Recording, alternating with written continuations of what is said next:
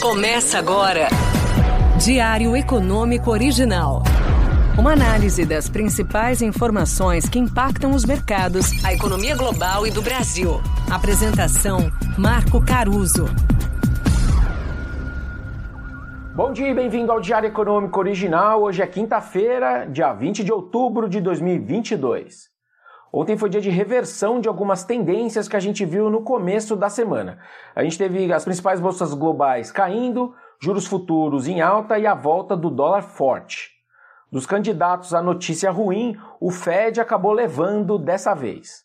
Do lado neutro, teve o James Bullard, que é presidente do Fed de St. Louis, dizendo que é importante que eles implementem as altas de juros que já estão precificadas nas curvas. Mas o Neil Cascari, que é do Fed de Minneapolis, disse que o núcleo de inflação dos Estados Unidos não traz nada que dê conforto com o cenário.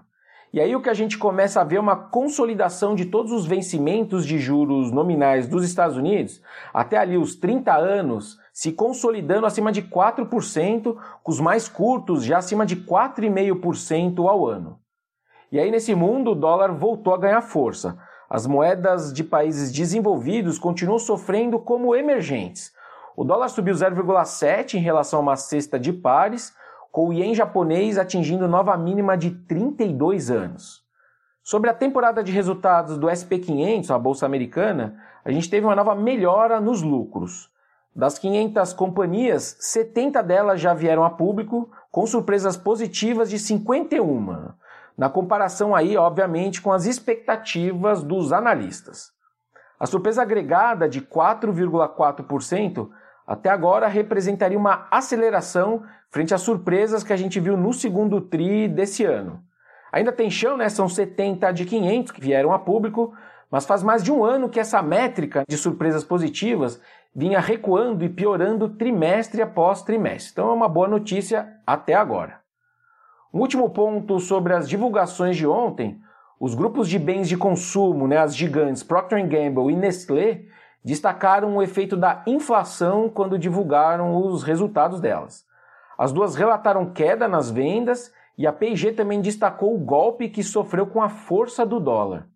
Já o presidente da Nestlé disse que vai aumentar ainda mais os preços para tentar pagar os custos mais altos de energia e de mão de obra.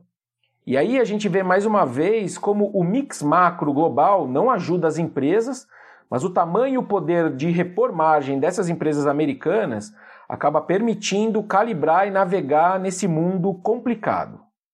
Voltando para os ativos, só as commodities metálicas e do agro mantiveram a sequência de quedas que a gente vem vendo recentemente.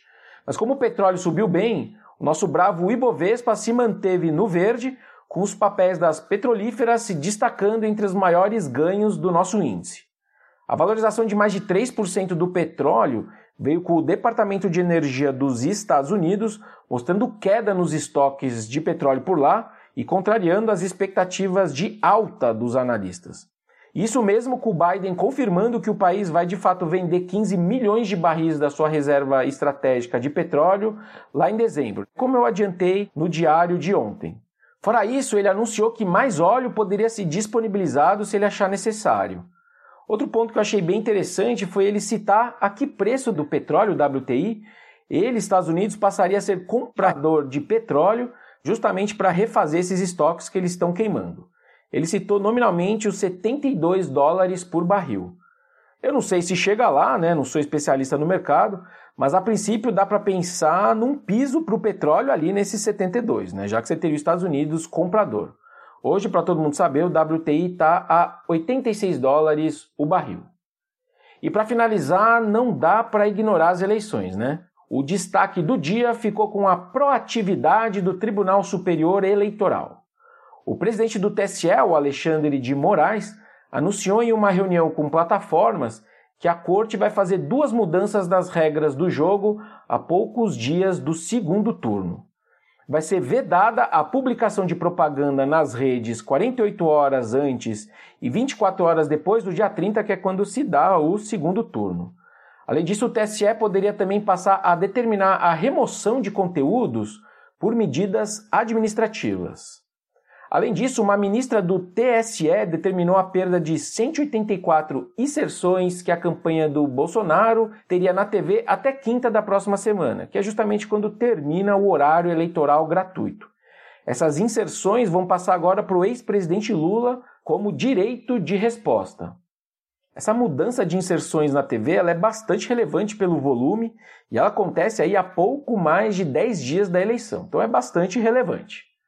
Bom, por hoje é isso, turma. Bom dia, bons negócios e sorte sempre. Você ouviu?